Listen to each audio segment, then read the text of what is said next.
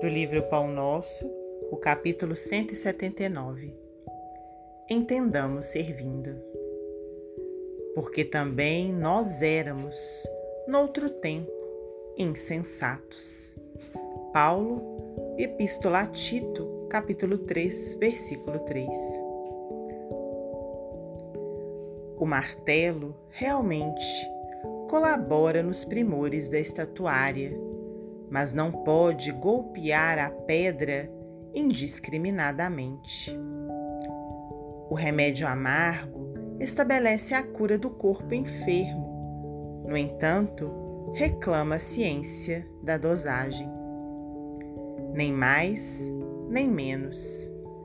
Na sementeira da verdade, igualmente, é indispensável não nos desfaçamos em movimento impensado.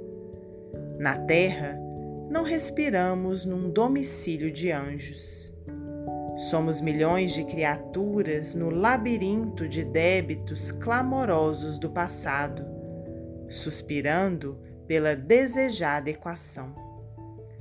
Quem ensina com sinceridade naturalmente aprendeu as lições atravessando obstáculos duros. Claro que a tolerância excessiva resulta em ausência de defesa justa. Entretanto, é inegável que para educarmos a outrem necessitamos de imenso cabedal de paciência e entendimento. Paulo, incisivo e enérgico, não desconhecia semelhante realidade.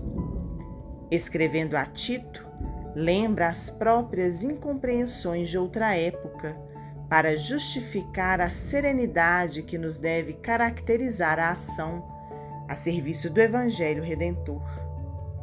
Jamais atingiremos nossos objetivos torturando chagas, indicando cicatrizes, comentando defeitos ou atirando espinhos à face alheia.